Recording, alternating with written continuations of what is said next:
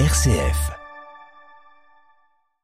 Comme chaque fin d'année, la conférence des évêques de France lance une campagne inédite d'appel aux dons, l'occasion de rappeler le sens de cette campagne, Pauline de Torsiac. Oui, rappelons qu'en France, l'Église catholique vit exclusivement des dons des fidèles.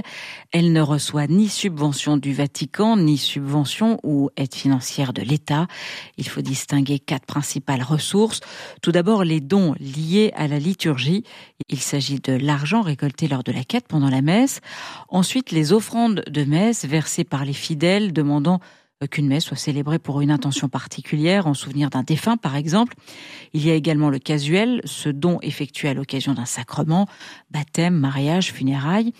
Et puis, il y a le denier de l'Église. Toutes ces ressources servent à financer toute une série de dépenses, comme nous l'explique Mathieu Le Truédic, économe du diocèse de Quimper et Léon dans le Finistère. Le denier de l'Église euh, sert à la prise en charge des personnes qui œuvrent dans l'Église ce sont euh, avant tout les prêtres, pris en charge du traitement et puis aussi des cotisations, euh, des cotisations sociales, et puis aussi des, les laïcs qui euh, sont soit en paroisse, soit au niveau diocésain aussi, et qui, et œuvrent pour le bien de l'Église diocésaine. Dans notre diocèse, ce sont les charges de personnes qui sont assurées par, par le denier d'Église. La ressource qui sert justement à l'entretien des bâtiments, ce sont les quêtes, avant tout, et puis effectivement, il y a aussi le, le casuel qui est un don fait au moment des événements de la vie pour euh, bah, le baptême, mariage et puis euh, les obsèques. Et donc ce sont ces ressources-là qui permettent le fonctionnement quotidien des paroisses et notamment euh, l'entretien, le chauffage des bâtiments et le fonctionnement courant des paroisses. Dans le diocèse de Quimper et Léon, par exemple, dans le Finistère, le denier du culte oscille entre 2,3 et 2,4 millions d'euros par an, Pauline. Oui, une ressource significative, Pierruc, pour le budget diocésain, mais ce n'est pas la plus importante. La quête rapporte plus que le denier. En 2022, elle a rapporté 2 800 000 euros.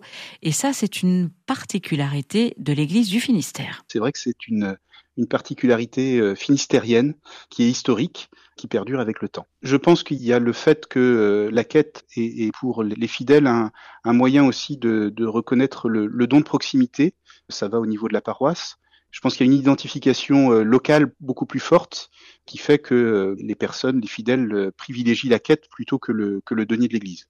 C'est vrai qu'on voit encore quand même, notamment par rapport aux, obsèques, des fidèles restent attachés au, passage par l'Église au, moment d'un décès, ce qui est peut-être moins vrai maintenant et désormais dans d'autres diocèses. En tant qu'économe, je, je, ne peux que me réjouir de voir que le niveau des quêtes reste important dans le budget, le budget diocésain. Le denier, la quête et autres ressources indispensables à la vie de l'Église dans un contexte d'inflation et de hausse vertigineuse des prix de l'énergie. Dans notre diocèse, on, a eu la chance de, négocier des contrats de fourniture de gaz, notamment euh, il, y a, déjà deux ans, et donc avec un tarif qui n'est absolument pas celui, euh, celui d'aujourd'hui.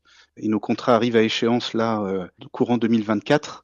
Et donc c'est surtout en 2024 qu'on va ressentir la forte hausse du coût de l'énergie. Et pareil pour l'électricité où euh, notre contrat s'arrête là euh, fin décembre 2023 euh, et on est sur des niveaux d'augmentation qui sont très significatifs, qui vont impacter, impacter lourdement nos charges pour l'année 2024 et les années suivantes hausse des prix de l'énergie et surtout baisse du nombre de donateurs. Selon la conférence des évêques de France, il n'était plus que 813 000 en 2022. C'est 50 000 de moins par rapport à l'année précédente. Pour sensibiliser les fidèles, tout particulièrement les jeunes, l'Église de France lance une campagne nationale dans les médias confessionnels et traditionnels, une campagne sur le web, à la radio, dans la presse écrite, mais aussi à la télévision et dans de nombreuses gares en France. La situation financière des diocèses est inégale. Si un diocèse sur sept a vu ses ressources bondir de plus de 10% l'an dernier, un sur trois a accusé une baisse de ses ressources. Merci beaucoup Pauline de Torsiac. Des publicités autour de la foi, de l'espérance et de la charité à retrouver donc dans toutes les gares, sur la télévision, à la télévision pardon et à la radio. Merci beaucoup Pauline.